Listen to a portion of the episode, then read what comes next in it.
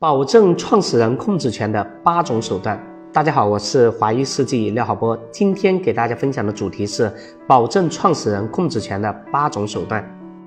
对于老板来说，做股权激励就意味着会有更多的股东进来，我们的持股比例就会越来越少。如果我们不会设计，那么股东多了以后，很有可能会影响我们对公司的控制。我们可以分钱分权，但是不能丢权。如果自己创立的公司自己却不能说了算，就像自己生的孩子自己没权利教，反而要叫别人爹一样。那么我们应该如何保证对公司的控制权呢？接下来给大家分享八种方法。一、尽量保持大股东地位，让自己一直是大股东，这是最保险的方法。关于股权激励的九条生死线，我在之前的课程中有给大家分享过。如果想拥有相对控股权，就要超过百分之五十一，实在不行，也要让自己的持股比例超过百分之三十四，这样起码在遇到重大事项的时候，还能进行一票否决。二、保持对董事会的多数提名权。这里所说的是，假设你的公司有董事会的情况，因为董事会一般是单数。假设有五个席位，那么就约定有三个以上是由你来提名担任。如果公司没有设立董事会，有执行董事，那你尽量来担任执行董事。三、保证对关键岗位的控制。这些关键岗位包括法定代表人、董事、董事长、总经理、财务负责人、人事负责人、营销负责人等等。说白了就是关键岗位是自己的人，哪怕你的持股比例少一点，对公司的控制力也不会减弱。四、跟其他股东签署一致行动人协议。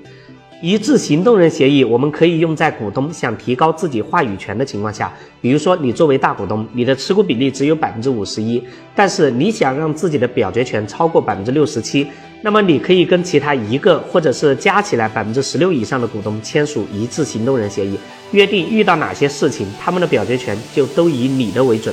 具体的一致行动人协议，我之前有专门用过一个章节来讲解，大家可以看那个视频。五、投票权委托。其实从字面上就比较容易理解了，意思就是你跟其他的股东签署投票权委托协议，让他们把他们的投票权给你。六、股权代持，比如说其他股东不方便写明，或者是在不改变公司性质的情况下，股东超出人数限制了，或者是大股东为了更好的提高自己的表决权比例，都可以运用股权代持。正常情况下，你代持别人股东的股权，表决权就会在你的名下，你来行使。股权代持具体如何用，以及如何防范风险，大家关注我们其他的学习视频。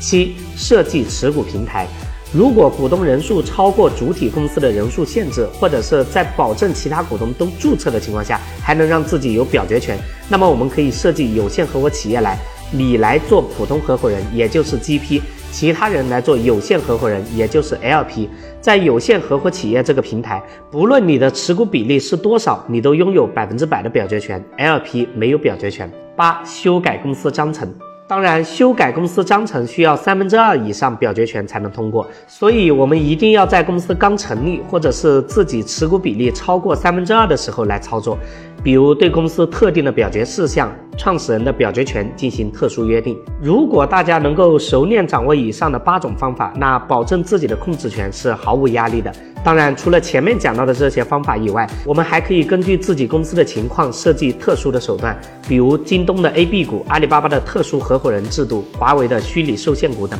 好，今天关于保证创始人控制权的八种手段就给大家分享到这里，希望能够对您有帮助。如果想要学习股权课程，